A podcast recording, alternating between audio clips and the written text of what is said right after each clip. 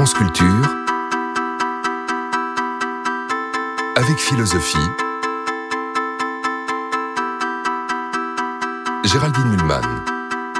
La notion d'épreuve, c'est notre sujet cette semaine, l'épreuve de la maladie, l'épreuve en politique, l'épreuve dans l'intrigue romanesque, il y a beaucoup à explorer.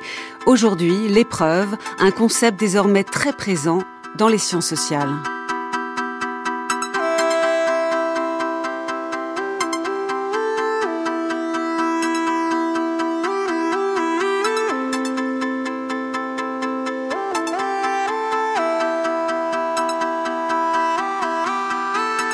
Les sciences sociales ne manquent pas de concepts pour analyser situations et trajectoires individuelles. Il y a eu les structures, les formes, il y a eu l'idée de contrainte ou la notion d'interaction.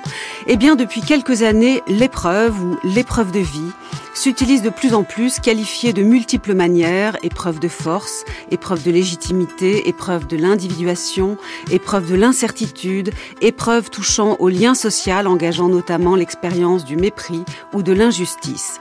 Cela dit, en 1959 déjà, le sociologue américain Charles Wright Mills définissait l'imagination sociologique, expression qui était le titre même de son livre, comme ce qui parvient à relier les épreuves personnelles aux enjeux collectifs. Wright Mills rappelait qu'on n'est jamais tout seul au chômage et qu'à un certain niveau de chômeur, on a affaire à un problème structurel dans une société.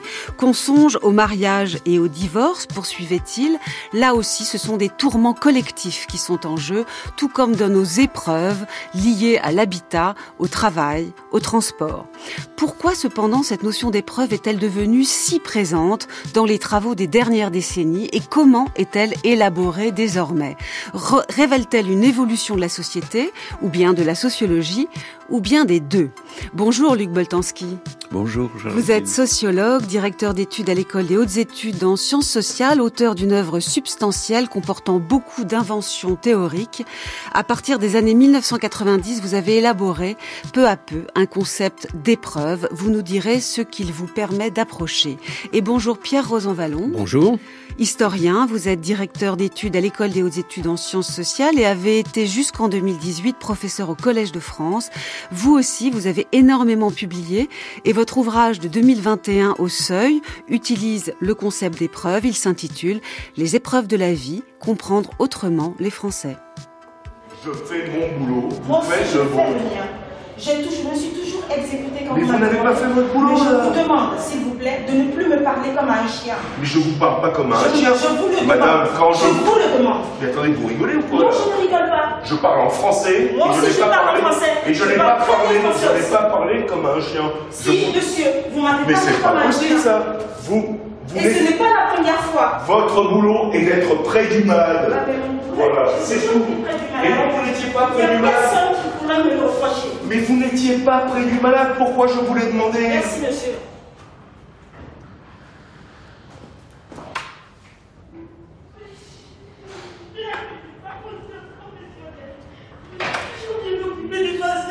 Et là, est-ce que vous me parler comme si j'étais une chienne Je- J'ai hein, je suis allée lui, je lui demande de, discuter avec lui. Et qu'est-ce qu'il fait? Il me dit qu'il est médecin. Moi, je, sais bien qu'il est médecin. Je sais bien, mais quand même, chacun, chacun a sa place. Chacun a son utilité. Avant de rentrer là-bas, j'ai pas arrêté de dire que je n'étais pas prête. On m'a dit c'est une colle locale pure. Et, quand c'est une locale pure, on ne fait rien. On ne fait rien. On n'est pas tenu d'être en ça.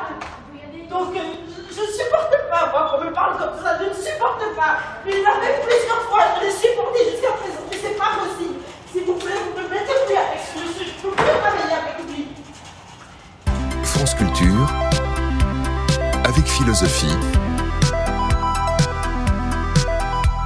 Géraldine Mulman. Vous venez d'entendre une scène assez dure, tirée d'un documentaire réalisé par Jérôme Lemaire, Dans le ventre de l'hôpital. C'est un documentaire de 2016.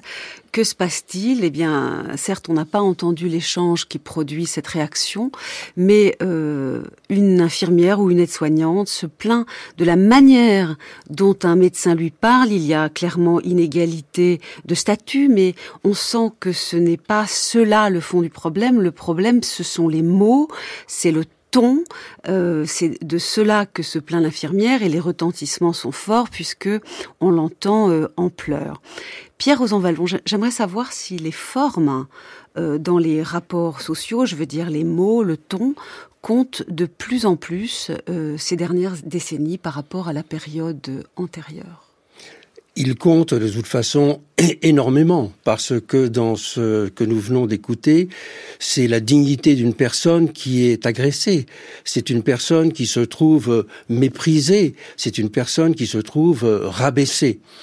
Et je dirais dans, dans l'histoire sociale, il y a toute une longue histoire de la dignité, une histoire du mépris. Mais peut-être qu'aujourd'hui, euh, on considère que ça n'est pas simplement euh, des histoires individuelles, des problèmes ponctuels, mais qu'il y a euh, une façon de comprendre la société dans laquelle on voit qu'il y a, comme on le dit aujourd'hui, un phénomène structurel dans ces atteintes à la dignité, un phénomène structurel dans ces expressions du mépris. Cela veut dire qu'une personne ne se définit pas simplement par son niveau économique, par ses conditions de vie, mais qu'elle se définit aussi en tant qu'individu qui a droit à son intégrité, qui a droit à être reconnu. Et la reconnaissance est aussi important que le bulletin de salaire. Alors ça ne veut pas dire que le bulletin de paix ne compte pour rien, mais cela veut dire qu'aujourd'hui, la vie sociale se déroule vraiment sur les deux tableaux.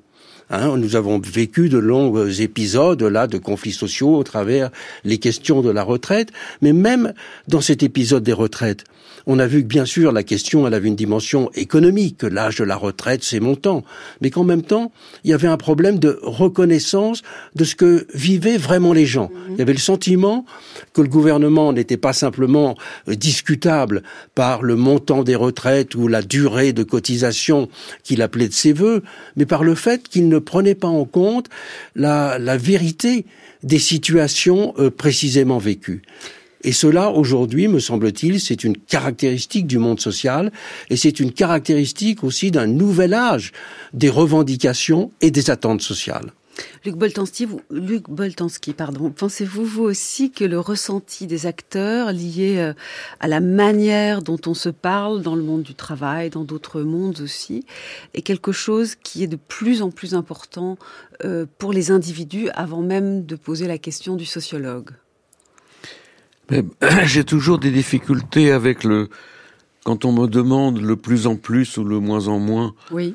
Et, et, et, et de prendre une posture historique ou, ou, ou, causaliste, parce que euh, je pense que la question de la dignité, si vous prenez Rousseau par exemple, vous prenez les confessions euh, et vous comparez avec le contrat social, et on peut très bien considérer que le contrat social est une réponse aux, souffrances de dignité qu'a ressenti le jeune Rousseau et qu'il décrit dans les confessions. Donc, il, me semble que on a là un phénomène qui se modifie certainement dans l'histoire, mais, qui est inhérent à la condition sociale.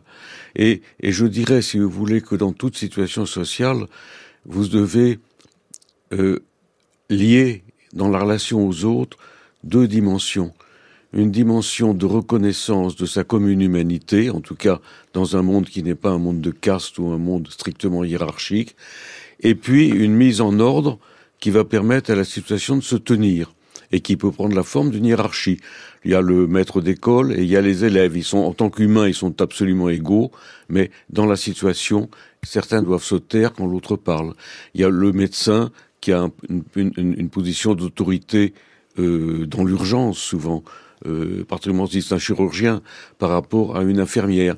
Mais donc, si vous voulez, je pense que ce qui se joue, euh, c'est euh, effectivement des épreuves, mais si vous me permettez d'ajouter un, petit mot, je pense qu'il est très important de distinguer je vais reprendre des, des, des, des notions euh, sartriennes qui sont pas du tout dans mon travail, mais des épreuves en soi, c'est-à-dire instituées, par exemple un diplôme d'infirmière, et des, ou, un diplôme de médecin et des épreuves pour soi que l'on ressent mais qui ne sont pas instituées.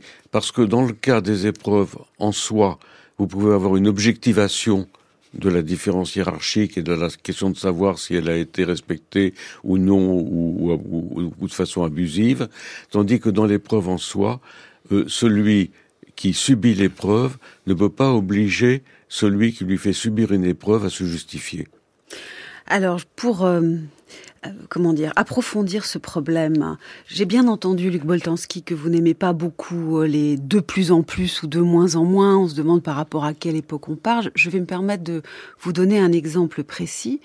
On a parfois l'impression que euh, la domination a toujours existé dans le domaine du travail, elle était même euh, théorisée, euh, on parlait de lutte du monde ouvrier, mais c'est comme si dans certains mondes encore vivants dans les années 1970-1980, cela n'empêchait pas en termes de ressenti quotidien, dans le monde ouvrier par exemple, une certaine fierté. Alors peut-être était-ce dû aussi à des conditions de travail et de rémunération qui n'étaient pas toujours atroce. Je voudrais vous faire entendre euh, euh, un, reportage de France 2, c'était euh, au journal de 20 heures en 1997, à propos de la fermeture d'une mine de fer en Lorraine. La dernière remontée des derniers mineurs de fer français. Derrière les sourires, les gueules jaunes d'Odin Letiche dissimulaient mal une certaine amertume. Dernière remontée, oui, c'est fini. Voilà, on a, on a tourné la page. Et alors, bah, ça fait un petit pincement quand même, quoi.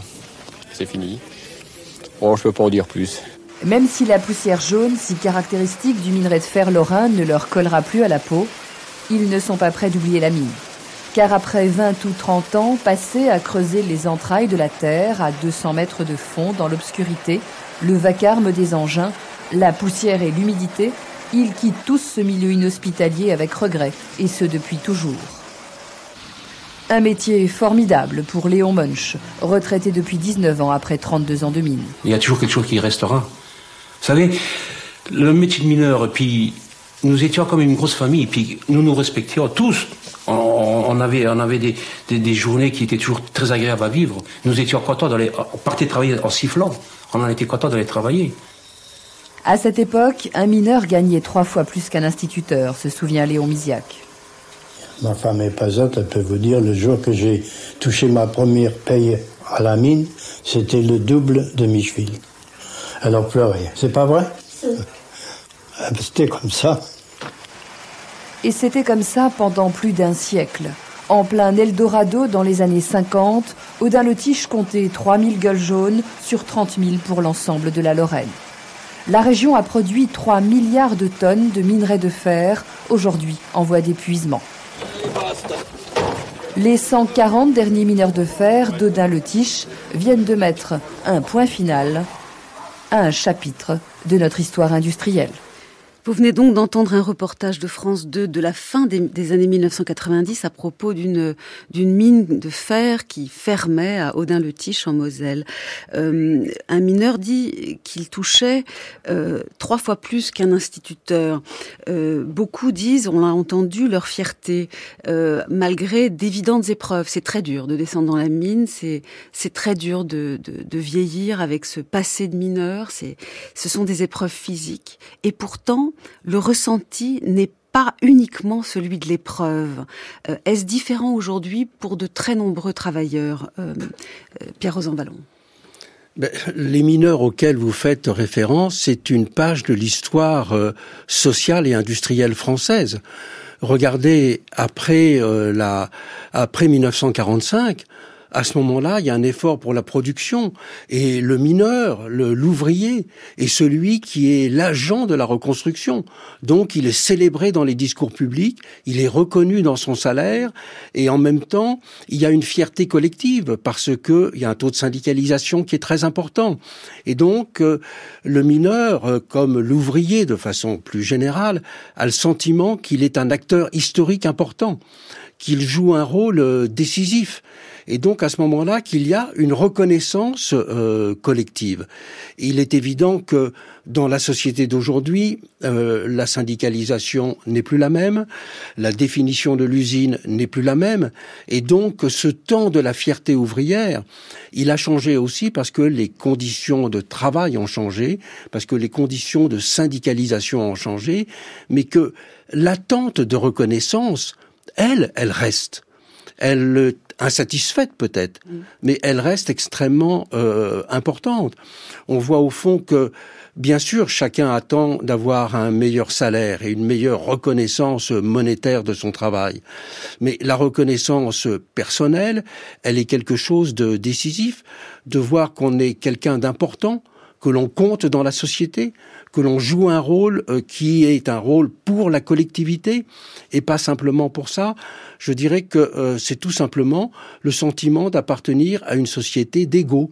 Et aujourd'hui, il y a le sentiment qu'il y a bah, deux, deux types de personnes. Il y a celles qui jouent un rôle important et celles qui sont des personnalités subalternes. Dans la célébration classique de l'ouvrier, il y avait bien le sentiment que l'ouvrier n'était pas quelqu'un de subalterne il était quelqu'un de central et d'important dans la société. Aujourd'hui, il y a cette tendance permanente à considérer qu'il y a de plus en plus d'emplois subalternes. Et c'est cela qui pose problème, me semble-t-il. Qu'en pensez-vous, Luc Boltanski? Mais écoutez, je, je, je, voudrais faire deux remarques à ce sujet. C'est tout à fait, je suis tout à fait d'accord avec ce que vient de dire Pierre Rosanvallon. Mais je voudrais faire deux remarques. Une remarque, c'est que à l'époque de la, de la reconnaissance du monde ouvrier comme digne d'être célébré, euh, d'abord que cette époque avait été le résultat de très longues luttes et que ça n'allait pas du tout de soi, et notamment à la fin des luttes de la résistance avec des syndicats et des partis qui se présentaient comme des partis ouvriers et qui avaient joué un rôle très important au niveau national, le Parti communiste notamment. Et d'autre part, que cette reconnaissance n'empêchait pas le maintien d'épreuves qui, elles, n'étaient pas reconnues et qui n'étaient même pas dissibles. J'ai interviewé, je, ça me, remet en mémoire un entretien que j'avais eu dans les, il y a 40 ans à peu près, avec un syndicaliste de la banque, qui m'expliquait qu'il y avait dans la banque, qui est une, composée de toutes petites entreprises qui sont les agences rattachées à, à des grands groupes, euh, que dans la banque, il y avait très souvent des problèmes de, de ce que les gens ont utilisé le terme américain de harassment euh, sexuel auprès de dont souffraient des, des, des femmes. Et il m'expliquait, on ne pouvait pas à un niveau syndical rendre public cela, il fallait trouver un autre argument pour déplacer ces personnes qui étaient si malheureuses dans l'agence dans, dans, dans, dans laquelle elles travaillaient. Eh bien, voilà un type d'épreuve euh, qui est une épreuve subie, qui ne pouvait même pas être critiquée publiquement et qui aujourd'hui peut l'être. Donc vous avez effectivement un déplacement des épreuves et au niveau du travail, euh, par rapport à ce, que vous décrivez sur la, sur la classe ouvrière, un grand changement à mon avis a été le moment du néo-management des années euh, 80-90 par rapport au management qui s'était mis en place dans les années 50-60 et qui a consisté à modifier très profondément les épreuves au travail et notamment à remplacer la chaîne par un travail semi-automatisé demandant un niveau d'initiative beaucoup plus important aux ouvriers. Et toute cette période a été liée à un changement profond de la classe ouvrière, ou à la mise à la porte ou à la retraite anticipée d'un grand nombre de travailleurs, euh, que les, certains managers en privé appelaient les inutilisables. Et donc effectivement, des gens qui jusque-là étaient des, des, des, des, ouvriers qui pouvaient avoir une fierté dans leur travail, se sont trouvés euh, devenus des gens inutiles au monde. Alors, euh, je rappelle, euh, parce qu'évidemment, euh, ce que vous dites là s'appuie sur des travaux importants et très approfondis, que vous êtes l'auteur, Luc Boltanski, avec Eve Chapello, en 1999, d'un gros livre qui s'appelle Le nouvel esprit du capitalisme.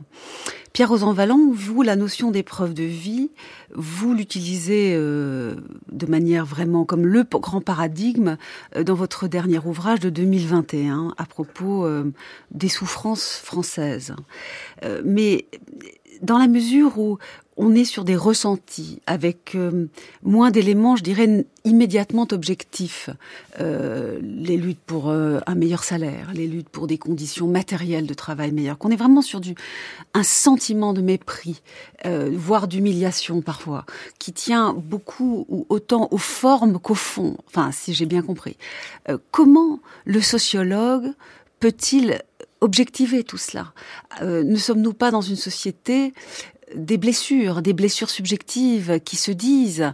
Peut-être est-ce très bien euh, parce que on les a un peu euh, étouffées, mais en même temps, s'il y a cette décharge des blessures subjectives, comment on met de l'ordre dans tout ça quand on est un historien ou un sociologue?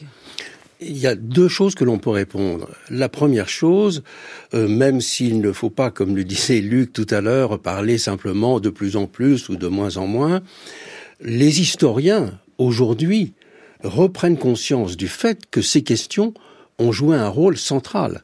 Par exemple, les historiens de la Révolution française montrent que le sentiment de dignité a été aussi important que le sentiment d'inégalité euh, et on pourrait dire d'abîmes euh, sociaux qu'il y avait entre euh, tout un ensemble de, de, personnes appartenant aux tiers états et la noblesse. Mais c'était surtout le fait qu'ils n'étaient pas d'une même humanité. Donc d'un certain point de vue, toutes ces questions de la dignité, ces questions du, respect, ces questions des blessures personnelles, elles ont toujours existé, mais les historiens euh, les ont pendant longtemps relativement euh, négligées. Or, nous a éclaté à la figure aujourd'hui, au moment des révolutions arabes, il y a une quinzaine d'années, le fait que tous les banderoles avaient euh, écrit contre l'humiliation, pour la dignité, euh, pour le respect de ce que nous sommes, en même temps qu'il y avait des émeutes de la faim, parce qu'il y a une dimension d'émeute de la faim dans les révolutions arabes, mais à côté de ces émeutes de la faim, il y a eu ces émeutes de la, de la dignité. Et je crois que aujourd'hui, donc, nous avons été amenés à réévaluer ce qu'elles étaient dans l'histoire et à recomprendre aussi ce qu'elles sont aujourd'hui. Et elles ont une particularité aujourd'hui. Elles ont une particularité, c'est que chacun d'entre nous euh, attend d'être reconnu dans sa singularité. Il n'est pas simplement, on parlait aujourd'hui, tout à l'heure, euh, des, des, ouvriers de la métallurgie. Mais quand on est ouvrier, on est membre du corps ouvrier. Et on est important parce qu'on est un membre de ce corps ouvrier. On est important parce qu'on est un membre du collectif. Aujourd'hui, il y a une autre attente. Il y a une autre attente d'être important aussi dans sa singularité. C'est vraiment neuf, ça c'est relativement neuf parce qu'on voit qu'autrefois il y avait des modes d'expression de la singularité. Par exemple, dans la capacité du bricolage. Quand on voyait la vie de l'ouvrier chez lui, c'est qu'alors qu'il était condamné d'une certaine façon à des gestes répétitifs, dans le bricolage à la maison, il montrait tout un ensemble de capacités euh, personnelles, spécifiques qu'il avait aujourd'hui. Mais cette attente de singularité, elle est plus forte. Et dans l'attente de singularité, eh bien, justement, ces éléments que vous appelez subjectifs, ils jouent un rôle. Mais ils ne sont pas simplement subjectifs, parce qu'ils ont une dimension directement sociale. Euh, le, le, le, mépris, ça n'est pas simplement, on l'écoutait tout à l'heure, dans ce dialogue que l'on devinait en tout cas, entre le médecin et l'infirmière à l'hôpital. Mais euh, ce sentiment du mépris, il est aujourd'hui considéré comme aussi insupportable et même parfois plus insupportable que la différence de, de, rémunération. Et il y a un problème majeur c'est qu'aujourd'hui, les différences de rémunération, les questions objectives économiques, elles ont leur place dans le débat public.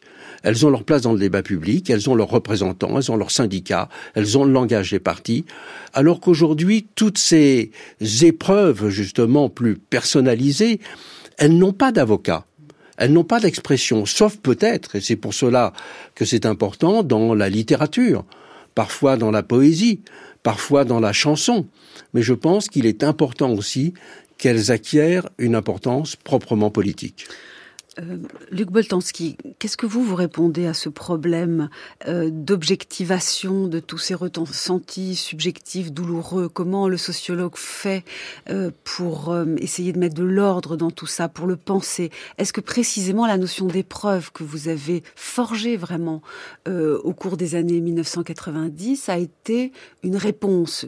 Ça objective un certain nombre de choses. Il y a une typologie des épreuves vécues dans tout un tas euh, de situations sociales Écoutez, je ne vais pas refaire toute l'histoire de, de ce, de ce problème parce que ça nous prendrait toute la semaine. On va poser quelques Mais, mais questions je, je, je, je, si vous voulez, cette notion d'épreuve est liée à une sociologie que moi et quelques autres, notamment Laurent Thévenot, Bruno Latour, etc., vont essayer de développer euh, il y a maintenant fort longtemps, dans les années 80-90, euh, qui visait à sortir euh, d'un monde dans lequel les personnes étaient considérées comme entièrement déterminées ou comme entièrement omnubilées par quelque chose qui les dépassait par leur culture. Les Américains parlent de cultural addicted, euh, de, de drogués de leur culture, et qu'ils étaient capables de réflexion, de réflexivité, et capables de qu'ils prenaient au sérieux la morale, la critique et la justification.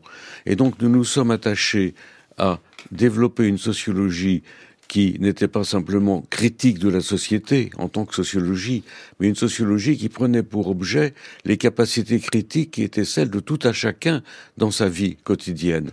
Et euh, nous sommes donc partis surtout de l'analyse de désaccords de disputes qui sont si fréquentes comme celles que vous avez placées Voilà. au début de cette Au émission.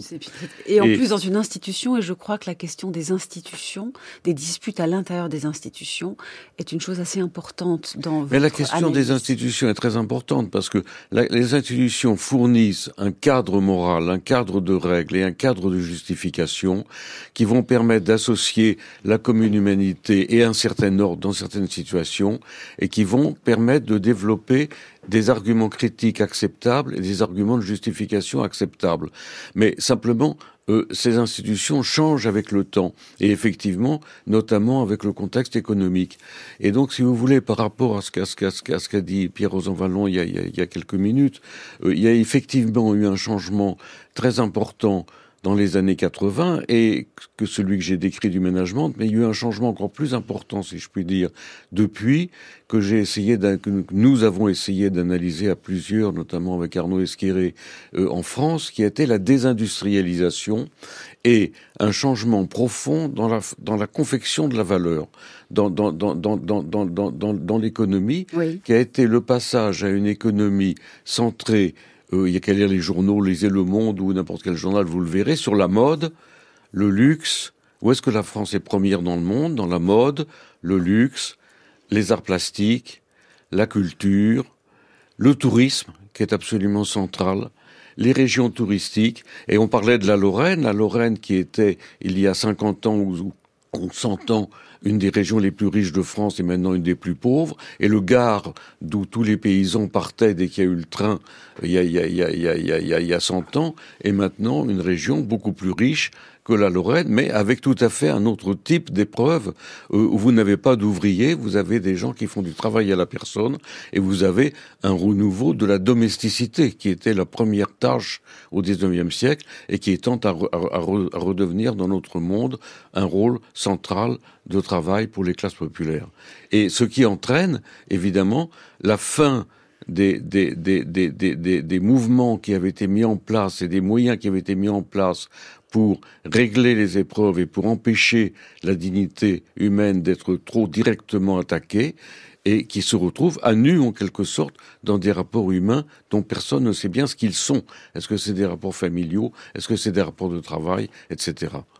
Alors je, je, je dis à nous, aux auditeurs qui viennent de nous rejoindre que nous travaillons cette semaine la notion d'épreuve. Nous vous proposons une série en quatre épisodes autour de cette notion. Et ce matin, nous nous penchons sur le, le, le fait que l'épreuve, la notion d'épreuve est devenue peut-être étonnamment, c'est- mon travail de m'étonner, euh, une notion très importante en, en sciences sociales. Et donc j'ai l'honneur, parce que c'en est un, d'être en compagnie de Luc Boltanski, qui a largement contribué à forger ce- cet outil théorique de l'épreuve à partir des années 1990, et de Pierre Rosanvallon, dont le dernier ouvrage utilise explicitement comme paradigme dominant euh, la notion d'épreuve, d'épreuve de vie, pour parler des souffrances françaises. Je voudrais qu'on reste sur euh, votre démarche, euh, Luc Boltanski, un instant. Euh, vous semblez dire que la notion d'épreuve euh, souvent mais se, se donne à travers des disputes. C'est-à-dire que, alors peut-être n'est-ce pas le, le, le tout de l'épreuve, mais il y a des épreuves, par exemple au travail ou dans des institutions, où justement entrent en conflit des, des, des visions d'un de, problème ou, ou d'un certain nombre de valeurs qui ne seraient pas respectées par autrui. Il y a donc des, des, des engueulades, pourrait-on dire, qui sont extrêmement intéressantes pour le sociologue, pour voir justement comment l'épreuve euh, se, se, déploie euh, dans plusieurs consciences individuelles. Euh, nous avons cherché ici, dans, avec philosophie, un, euh, des exemples de cela. Ce n'est pas très facile. Et par exemple, dans, dans une fiction, La loi du marché, film de Stéphane Brizet de 2014, euh, le vigile, puisque c'est ce qu'il est devenu, le personnage principal, observe dans un supermarché un moment très dur je ne suis pas sûre que ce soit une dispute, mais pour tout vous dire, je ne sais pas du tout comment il faut analyser cette scène. La caissière, en effet, est prise en flagrant délit de vol, faut-il dire. Euh, en tout cas, je vous propose d'écouter. Madame Anselmi, vous avez ramassé les tickets de, de réduction Bon, je les ai jetés comme d'habitude. Non, Madame Anselmi, vous les avez pas jetés. Vous les avez ramassés. Non, je les ai jetés dans ma panière, euh, dans mon panier, sous la caisse. Thierry, vous pouvez demander à Samuel de vérifier ce qu'il y a dans les poubelles de caisse de Madame Anselmi euh, Thierry, pour Samuel, est-ce que tu peux aller voir dans la poubelle de caisse de Françoise s'il y a des coupons, des coupons euh, de réduction? Ok, reçu. Samuel pour Thierry? Oui, Ben, j'ai rien vu, hein. j'ai rien vu dans la poubelle. merci. Alors, ils sont où ces coupons? Je les ai avec moi. J'avoue. Ils sont là. Je vous assure, c'est la première fois. C'est la première fois.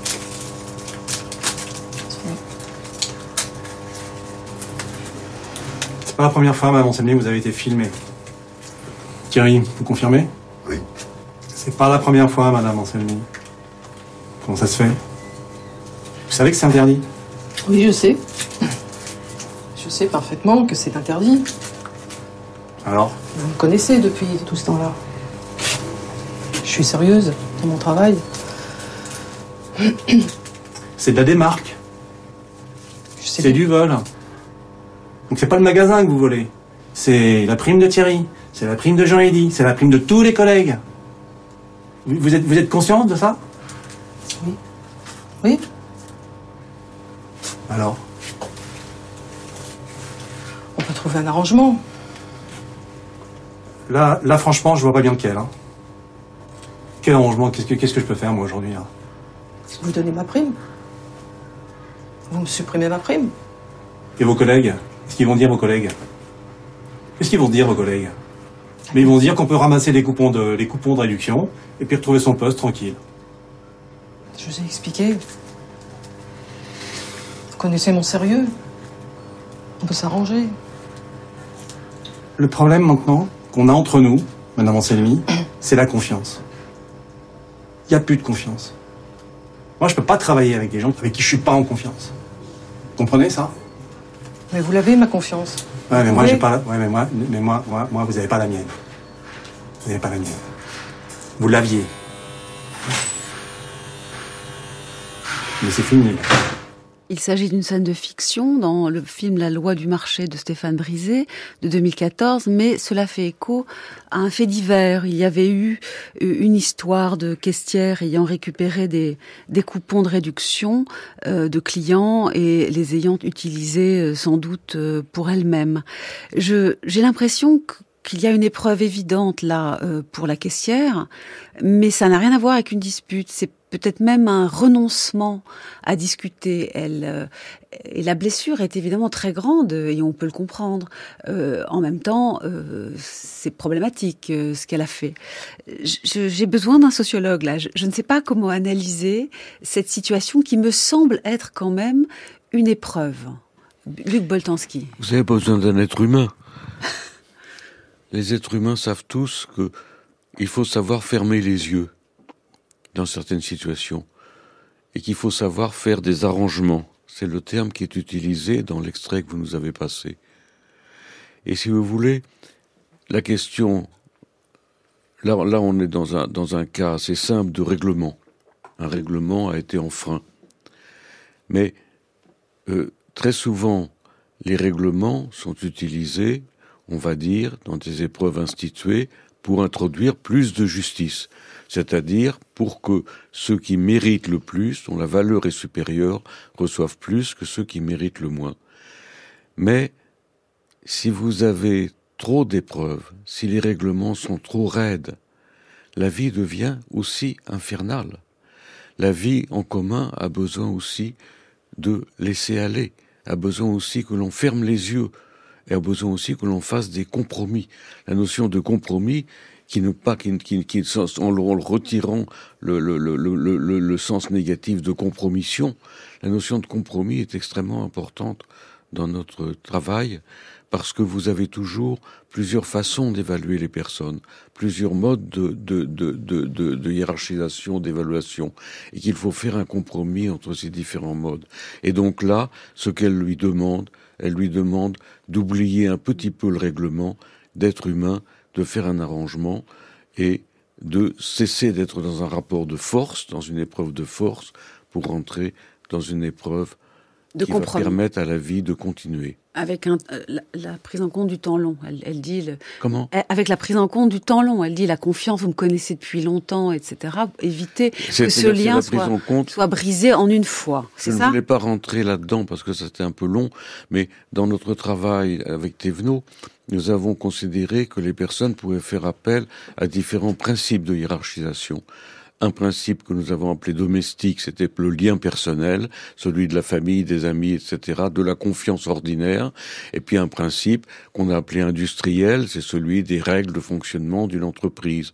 Eh bien là, elle lui demande tout à fait raisonnablement, à juste titre, de ne pas tout mettre sur le côté des règlements officiels, mais de tenir compte aussi de la confiance personnelle qui peut s'établir entre eux. Pierre Rosanvallon. Je pense que vous avez envie de réagir. Ça m'étonnerait que vous n'ayez pas envie de réagir à tout cela. Je, je partage tout à fait l'analyse de Luc. On peut euh, la, la, prolonger ou, ou lui donner aussi un autre langage, c'est-à-dire que la société n'est pas simplement organisée à partir euh, euh, des mœurs et, et des règlements elle est aussi organisée à partir de tout ce que j'appelle ces institutions invisibles, mmh. euh, qui sont des, des façons d'organiser euh, la vie sociale euh, dans les rapports immédiats et directs entre les personnes. La confiance est une institution invisible, et s'il n'y a pas de confiance, eh bien beaucoup d'organisations ne fonctionneraient absolument pas.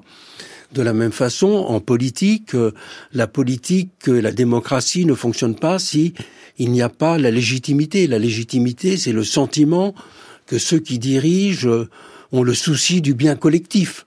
Et ça, ça n'est pas simplement l'élection qui donne la légitimité. Donc, à côté de la confiance, il y a besoin de légitimité pour qu'une société fonctionne. Une société a aussi besoin d'autorité, c'est-à-dire que ce n'est pas simplement un pouvoir qui décide, mais c'est la capacité que ce que représente une personne soit lié à quelque chose de, de collectif.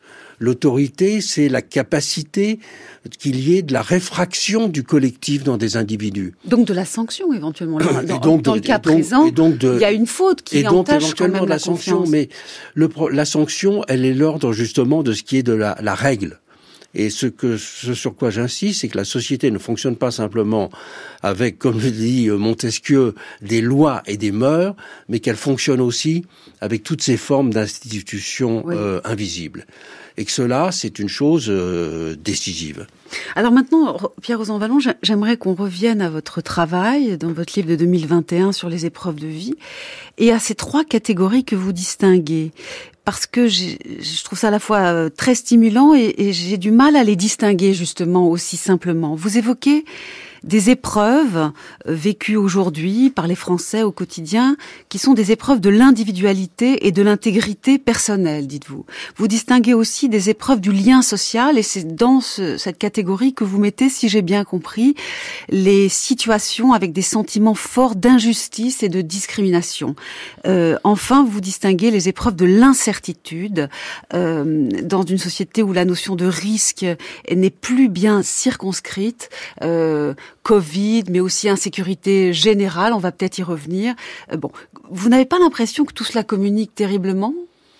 Oui, parce que de toute façon, ce sont des, des atteintes, d'une manière ou d'une autre, ce sont des atteintes euh, à ce qui constitue euh, l'identité d'un individu. L'identité d'un individu, c'est sa capacité de se projeter dans l'avenir.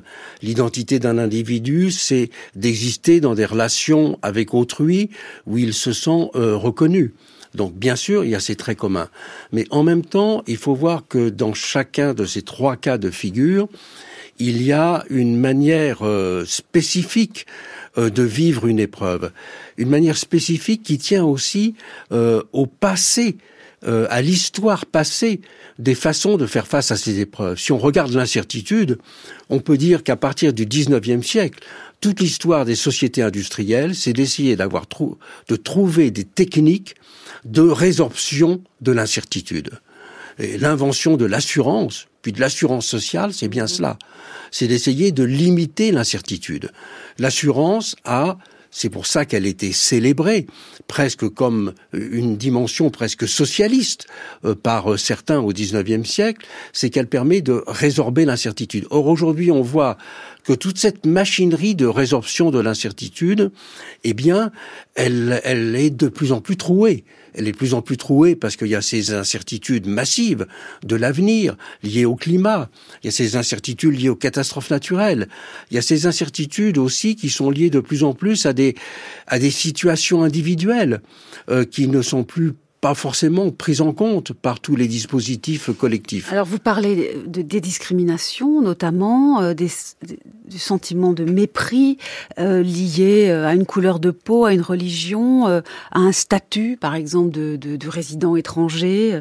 Bon, mais puisque vous évoquez l'intégrité personnelle, là il y a la question des coups et blessures. Vous, dites notamment les violences faites aux femmes. D'ailleurs, c'est difficile, elles sont bien plus prises en compte aujourd'hui, donc c'est aussi ça qui fait monter les chiffres. Le fait est que les coups et blessures ont, augmenté euh, l'année dernière. Euh, mais qu'est-ce que vous faites des... Alors, vous logez dans quelle catégorie, par exemple, l'augmentation des cambriolages, l'atteinte aux biens dont, dont, dont pas, mal de personnes euh, se plaignent et, de facto, euh, c'est surtout l'année dernière par rapport à l'année précédente que les cambriolages avaient pas mal augmenté, plus de 10%. Là, on semble-t-il de quelques pourcents encore, ça a augmenté. Euh, Est-ce que la sécurité physique euh, n'est pas un enjeu aussi qu'il faut traiter au sein même des types d'épreuves que vous Bien sûr, bien sûr, il faut le traiter, mais il est parfaitement identifié. Euh, ce que nous essayons, je pense, de dire et de faire avec Luc, c'est de prendre en compte aussi tout un ensemble de, de, de relations sociales et de questions sociales qui sont mal identifiées.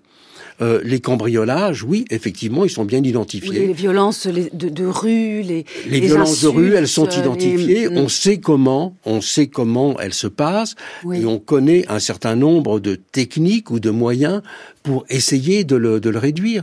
Mais il y a bien des réalités sociales qui, elles, ne sont pas véritablement identifiées. C'est le cas encore, euh, notamment, de bien des discriminations qui sont niées. Personne ne nie qu'il y ait une augmentation des cambriolages dans certaines régions. Et les discriminations. Mais euh, personne, beaucoup de personnes nient qu'il y a euh, des discriminations. Je, on voit encore des personnes en disant que ben, la, la, révolution MeToo, maintenant, elle est derrière nous. L'égalité homme-femme, c'est un, c'est un acquis qui est donné, euh, qu'il n'y a plus à se battre pour cela. Ça, ça n'est pas reconnu. Alors écoutez précisément sur le problème du déni, euh, cet extrait d'une émission de France Culture, La Grande Table des Idées, animée par Olivia Gesbert en 2021. Elle recevait le chercheur Julien Talpin dans la mesure où il s'agit de questions qui sont quand même assez chaudes dans le débat public, c'était de, contribuer à y refroidir par le terrain en ayant une production empirique précise sur sur, ces questions de, de, discrimination.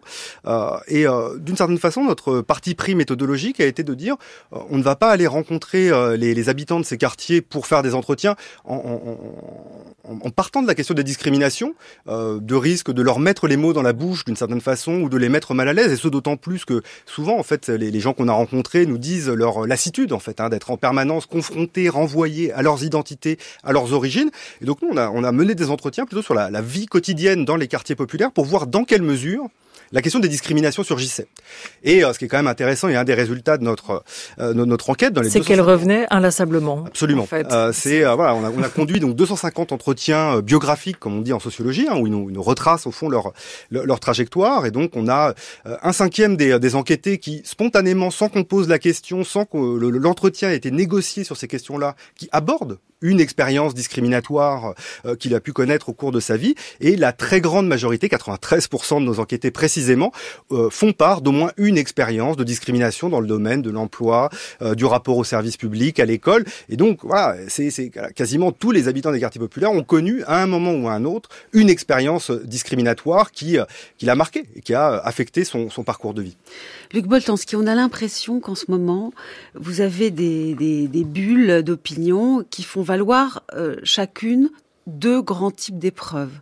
Il y a les épreuves de discrimination, on vient d'entendre leur réalité, hein, donc euh, elle est très importante et, et, ça fait vraiment partie du ressenti de beaucoup de gens. Et puis il y en a d'autres qui évoquent beaucoup euh, les coups et blessures, les homicides ont baissé, ça tout le monde le sait euh, euh, sur le long terme, mais les, coups et blessures, les incivilités du quotidien, les cambriolages, les atteintes aux biens et, et aux personnes. Et on a l'impression que ces deux bulles, en gros, une plus de gauche, l'autre plus de droite, ne se parlent pas. Oui, je voudrais revenir juste un instant sur discrimination.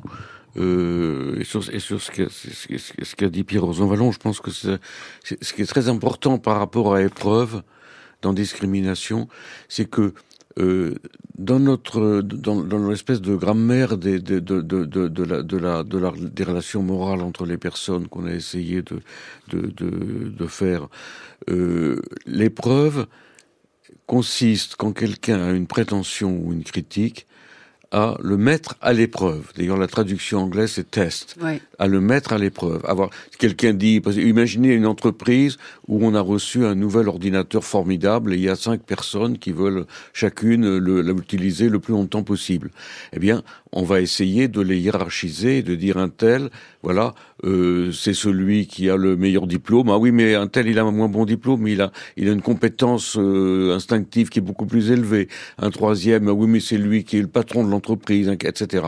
Donc, on va les mettre à l'épreuve. On leur dit, bah, essayez. Chacun va, va avoir, il va utiliser cet ordinateur pendant un quart d'heure et on va voir ce qu'il peut en faire. Dans la discrimination, vous avez une hiérarchisation des personnes qui ne tient pas du tout compte de la possibilité que leurs compétences varient dans le temps et qu'on puisse et qu'ils puissent avoir eux-mêmes un pouvoir sur leur état de grandeur, sur leurs compétences, ce qu'ils sont. Et si vous voulez, un des principes moraux centraux dans notre société, c'est que vous ne pouvez pas réduire une personne à ce qu'elle est en soi. Vous pouvez toujours. C'est la raison pour laquelle, d'ailleurs, le, le, la, peine de mort dont on, parle beaucoup en ce moment avec la mort de ce magnifique Badinter, que la peine de mort paraît comme une peine absolument injuste, puisqu'elle considère que celui qui a fait un crime n'a pas encore le pouvoir en lui de revenir sur ce qu'il a fait et de se montrer autre. Eh bien, si vous voulez, dans la discrimination, c'est ça qui est en jeu. C'est que vous considérez que parce qu'un tel a telle origine sociale, a telle origine euh, ethnique, etc., il est dé définitivement considéré comme inférieur à quelqu'un d'une autre origine ethnique. Et donc, si vous voulez, euh, il n'y a aucune justification de la discrimination. Vous pouvez justifier des compétences, vous ne pouvez pas justifier de la discrimination.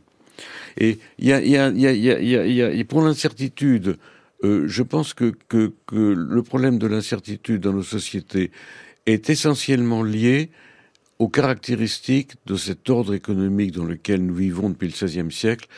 À peu près, il y a des discussions là-dessus, mais disons au moins depuis le XIXe, mais pour certains depuis le XVIe, qui est le capitalisme. -hmm. Parce que le capitalisme, a, comme l'a très bien montré Rosanvallon dans, dans, dans, dans son histoire de la vie économique, a besoin du droit et a besoin d'un certain cadre pour s'exercer, a besoin de la loi, de la certitude, et en même temps, le profit ne se fait qu'avec l'incertitude. Le profit, c'est le déplacement. Le profit, c'est de savoir, de, savoir avant d'autres que tel produit a des chances de se vendre si on le déplace de tel endroit à tel autre. Et donc, si vous voulez, dans, dans, dans, dans le, l'exergue du nouvel esprit du capitalisme, j'avais mis une phrase de, de Peggy très très belle, tirée de son livre qui s'appelle L'argent, dans lequel il disait en gros, dans ma jeunesse, autrefois mes parents pensaient que quand on dans, on essaie dans la pauvreté, si on était raisonnable, on pouvait continuer à survivre dans la pauvreté. Maintenant, même si on est raisonnable, on meurt, on ne peut plus rien faire parce que le capitalisme a développé un état d'incertitude tel qu'on ne peut plus lui répondre.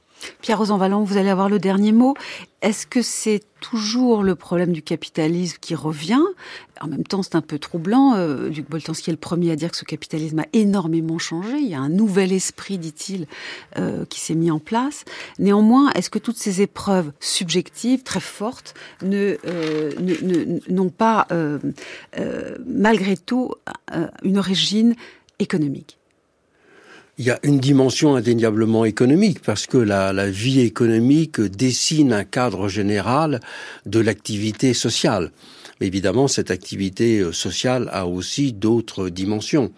Par exemple, pour revenir à cette question qui est centrale des discriminations, les discriminations ne sont pas simplement liées à la question du capitalisme, même si elles trouvent des formes d'expression dans le capitalisme. Et la discrimination, euh, euh, je la résumerai d'un mot, la discriminer une personne, c'est ne pas la reconnaître en même temps comme quelconque et ne pas la reconnaître dans sa singularité comme étant quelqu'un.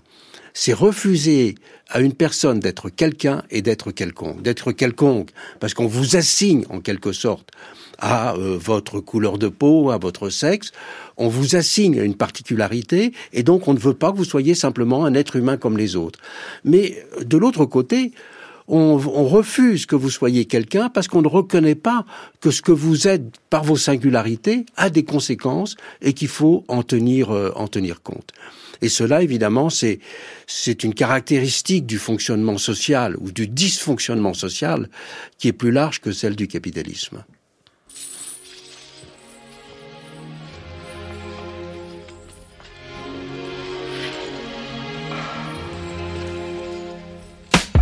La vie est belle, le destin sans les cartes. Personne ne joue avec les mêmes cartes. Le père se lève le voile Multiples sont les routes qu'il dévoile. Tant pis, on n'est pas né sous la même étoile pourquoi fortune et infortune? Pourquoi suis-je né les poches vides? Pourquoi les siennes sont-elles pleines de thunes? Pourquoi j'ai vu mon père en cycle partir travailler? Juste avant le sien en trois pièces gris et BMW La monnaie est une belle femme qui n'épouse pas les pauvres. Sinon pourquoi suis-je là tout seul marié sans dot? Pourquoi pour lui c'est crèche et vacances? Pour moi c'est stade de foot sans cash, sans filet, sans même une ligne blanche. Pourquoi pour lui c'est l'équitation? Pour moi les bastons, pour lui la coque.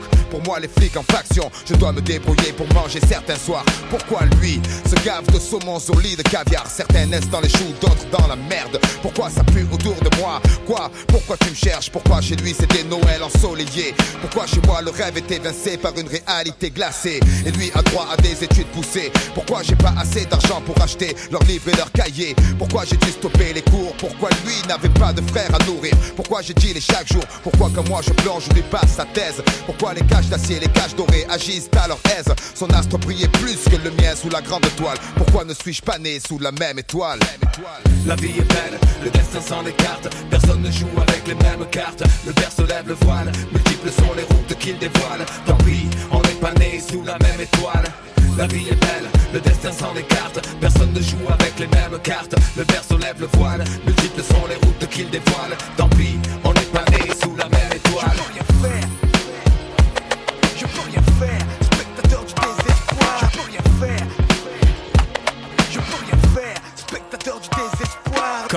Comme Et vous écoutez, pour clore cette émission sur la notion d'épreuve en sciences sociales, d'épreuve de vie vécue par euh, les gens, les Français, euh, vous écoutez I Am, euh, en 1999, euh, une chanson intitulée Né sous la même étoile. Merci beaucoup Pierre-Rosan Vallon et Luc Boltanski pour vos analyses sur cette notion d'épreuve telle qu'elle est maniée aujourd'hui par historiens et sociologues.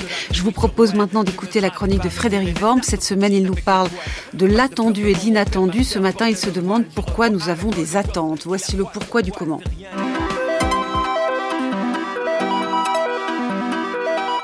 Pourquoi avons-nous des attentes? Ce que nous entendons en général par le mot attente, c'est une expérience temporelle le plus souvent accompagnée d'une souffrance. Nous entendons par attente la perception et l'expérience d'une sorte d'espace vide de temps qui nous sépare de quelque chose. C'est par exemple l'attente dans un cabinet médical, c'est l'attente euh, avant de prendre un moyen de transport, c'est l'attente dans un embouteillage, c'est l'attente de quelqu'un ou de quelque chose qui est en retard. C'est donc cet espace de temps qui nous sépare de quelque chose que nous avons avons envie de voir, que, vers lequel nous tendons ou que nous redoutons aussi d'une certaine façon, car nous pouvons aussi nous attendre à quelque chose de désagréable ou de dangereux. Et à ce moment-là, l'attente est vraiment deux fois douloureuse. Elle est vraiment une double peine au sens le plus strict du mot, puisque nous redoutons ce que nous attendons et nous souffrons en plus du temps qui nous en sépare.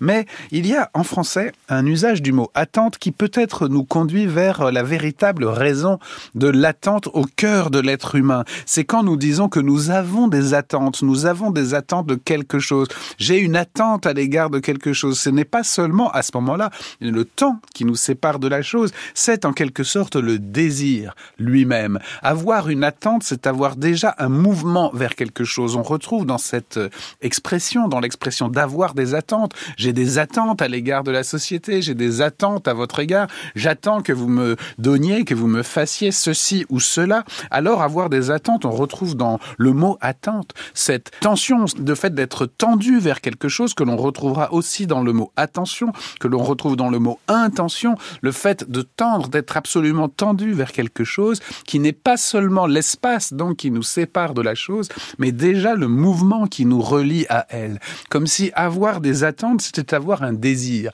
un désir positif le plus souvent nous ne disons pas que nous avons des attentes négatives, on dit qu'on s'attend à quelque chose de négatif, mais ce n'est pas notre attente profonde. Notre attente, comme le disait aussi la philosophe Simone Veil, notre attente, c'est toujours l'attente d'un bien. On peut même définir l'être vivant, peut-être plus généralement, comme celui qui attend un bien, qui s'attend à un bien. Notre désir profond, notre attente profonde, c'est que le monde vienne combler notre attente, c'est que le monde vienne combler notre désir, qui certes peut résulter d'une souffrance, qui peut aussi d'ailleurs être un désir, euh, même quand tout va bien, le désir que survienne quelque chose d'inattendu, quelque chose de positif, en plus de nos attentes négatives. Nous nous attendons aussi à quelque chose qui vienne nous surprendre positivement, et bien entendu, l'inattendu pourra aussi venir de manière négative. Il faudra y revenir. Il peut y avoir des mauvaises surprises. Mais avoir des attentes, c'est avoir d'abord des désirs d'être comblé par quelqu'un ou par quelque chose. C'est d'abord d'ailleurs avoir des attentes à de quelqu'un, mais ça peut aussi être des attentes de l'inattendu, de l'inattendu merveilleux, de l'inattendu qui vient combler des attentes dont nous ne savons pas dire quoi, mais comme si nous allions être surpris positivement par le bien.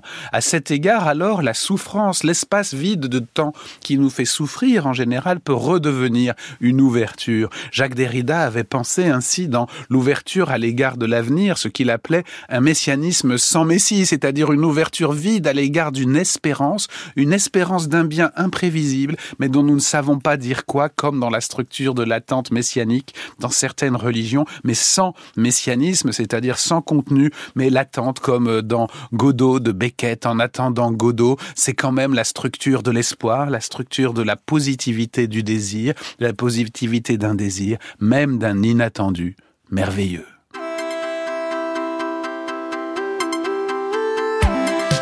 Nos émissions peuvent être réécoutées en podcast via l'application Radio France ou sur franceculture.fr. Cette émission a été réalisée par Riyad Kera avec à la technique Anthony Thomasson. Elle a été préparée en particulier par Louise Labarthe et toute l'équipe d'Avec Philosophie, Anna Felpin, Carla Michel, Chaïma Giboire et Antoine Ravon. Vous êtes bien sur France Culture. Vive la curiosité.